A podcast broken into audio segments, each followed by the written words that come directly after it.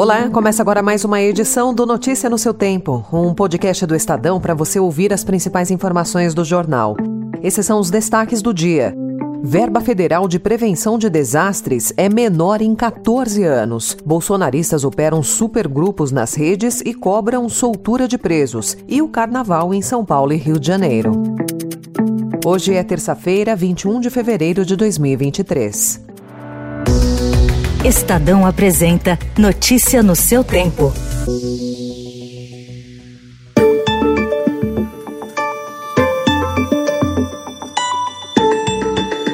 O orçamento do governo federal neste ano para a prevenção e recuperação de desastres é o menor dos últimos 14 anos, 1,17 bilhão de reais. Esse dinheiro é usado para evitar tragédias como a do litoral norte de São Paulo, onde as fortes chuvas deixaram ao menos 36 mortos e seis cidades em calamidade. Os valores reservados para a gestão de riscos e desastres vêm caindo nos últimos anos. Em 2013, a cifra chegou a 11 bilhões e meio de reais em valores atualizados pela inflação, uma cifra 10 vezes maior do que a disponível para esse ano, segundo o levantamento feito pela ONG Contas Abertas. Os dados mostram ainda que três dos seis municípios que decretaram emergência nesse carnaval em São Paulo não receberam nenhum recurso do governo federal para a prevenção de desastres nos últimos três anos. São os casos de Bertioga, São Sebastião e Ilha Bela.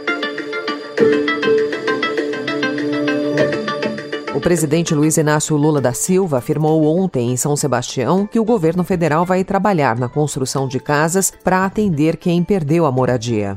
Eu posso garantir que os meus ministros, governador, estarão dispostos a conversar para que a gente compartilhe, para que a gente faça uma parceria para recuperar efetivamente, de verdade, o estrago que a chuva fez aqui em São Sebastião. Dessa vez, prefeito, você vai ter certeza que os problemas da construção de casa, para as pessoas que perderam as suas casas vai acontecer de verdade. Você só tem que arrumar um terreno mais seguro para que a gente possa dizer para as pessoas: vocês vão voltar a ter o um ninho de vocês para cuidar da família de vocês. Os temporais que atingiram a região se tornaram o maior fenômeno desse tipo na história do Brasil, de acordo com os registros do Centro Nacional de Prevenção de Monitoramento de Desastres. O governador de São Paulo, Tarcísio de Freitas, disse em visita a São Sebastião que há 10 pontos de interdição que estão sendo aos poucos reabertos na Rio Santos, mas em alguns pontos não se sabe nem o que sobrou da rodovia. É um volume de terra tão grande que se deslocou e numa extensão tão grande que a gente é, até levanta a hipótese da rodovia ter sido arrastada junto, da rodovia não existir mais. Além da Rio Santos, a Mogi Bertioga está interditada. O governador recomendou que os turistas não tentem ainda deixar São Sebastião.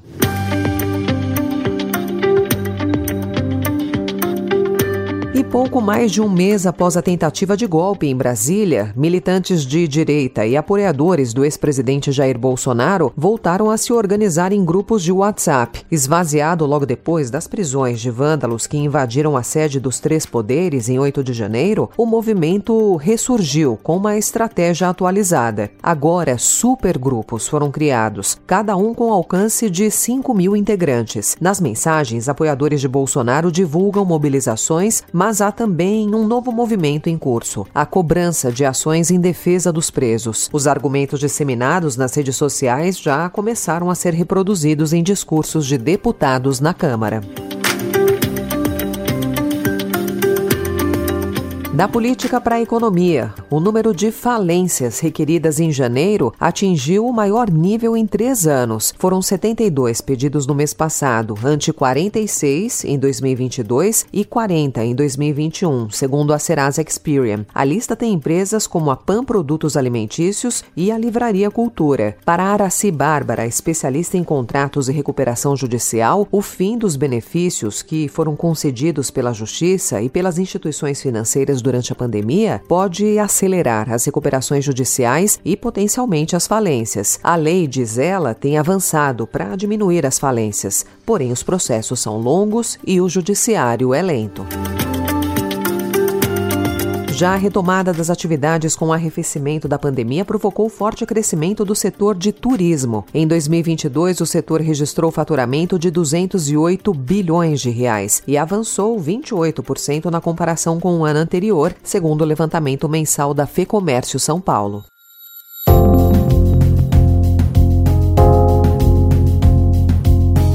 Turquia, um novo terremoto de 6,4 graus de magnitude abalou ontem Hatay, deixando pelo menos três mortos e 213 feridos. A província foi uma das áreas mais afetadas pelos terremotos do dia 6, que deixaram pelo menos 41 mil mortos só no país, além de outros 5 mil na vizinha Síria. O presidente turco Recep Tayyip Erdogan, que enfrenta eleições no meio do ano, disse que começará a construir dezenas de milhares de novas casas já no próximo mês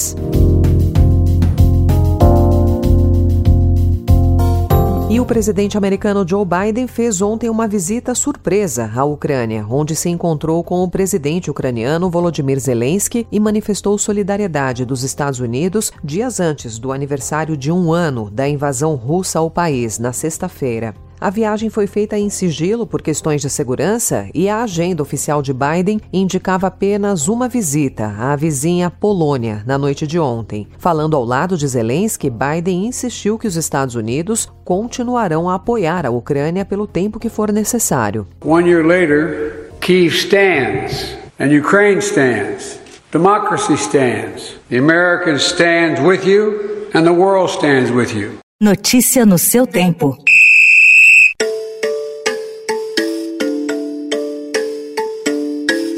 O novo Regulamento Geral de Competições da CBF, publicado na semana passada, começa a valer em prática a partir de hoje, quando começa a disputa da Copa do Brasil, com o um jogo entre Marcílio Dias e Chapecoense. A principal mudança é a previsão de sanções severas para casos de racismo e outros atos de discriminação, como LGBTfobia e xenofobia. Entre as penalidades, o clube envolvido poderá sofrer uma multa de até 500 mil reais e perder ponto na tabela de classificação. Firma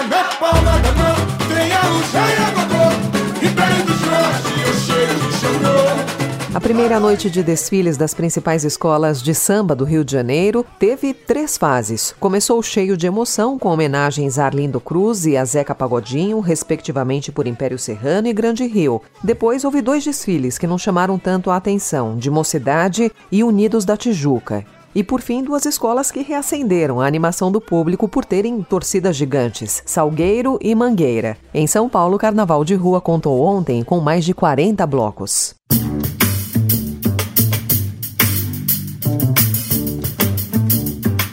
Essa foi mais uma edição do Notícia no seu tempo, com apresentação e roteiro de Alessandra Romano, produção e finalização de Mônica Herculano. O editor de núcleo de áudio é Manuel Bonfim. Obrigada pela sua escuta até aqui e até amanhã.